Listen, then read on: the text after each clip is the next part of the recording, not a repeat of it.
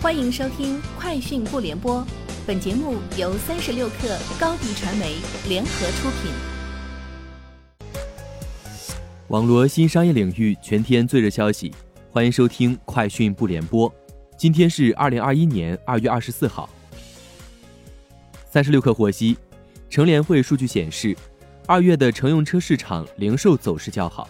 第一周日均零售量达到五点四万辆。环比一月第一周增长百分之十五，这也是很好的表现。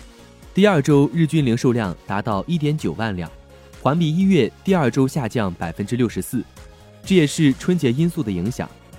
第三周日均零售量达到三点零万辆，环比一月第三周下降百分之五十三，这也是春节后市场的逐步回暖。原天猫服饰总经理。奢侈品事业群总裁刘秀云将于元宵节前后离职，其离职后的下一站是抖音电商部门。三十六氪就此事向阿里巴巴求证，对方回应称不清楚此事。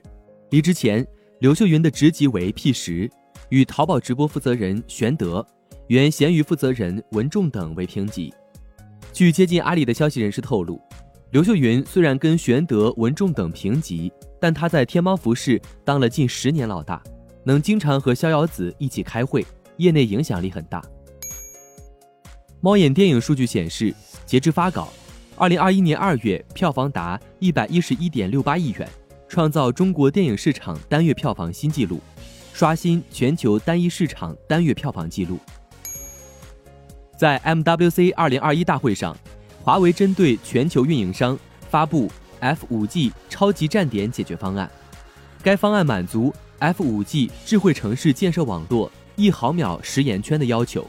并支持用户一跳入云，支持未来二十年的网络长期演进，并有助于提高运营商在企业 To B 市场加宽 To H 市场的商业竞争力，提升相关产业链收益，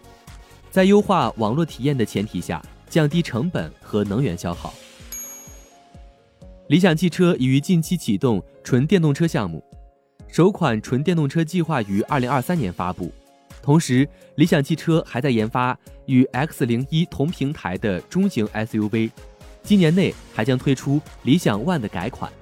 此外，理想计划在二零二一年把门店扩张到二百家。据媒体报道，由于金乔勇在三星电子内部的职务发生了变化，他已提前卸任。韩国半导体产业协会会长，三星电子存储业务的现任总裁李 Jung Bei 已被任命为接任者。报道称，如果在二月份没有人提出反对意见，李 Jung Bei 在三月份就将开始担任韩国半导体产业协会的会长，他将是该协会的第十二任会长。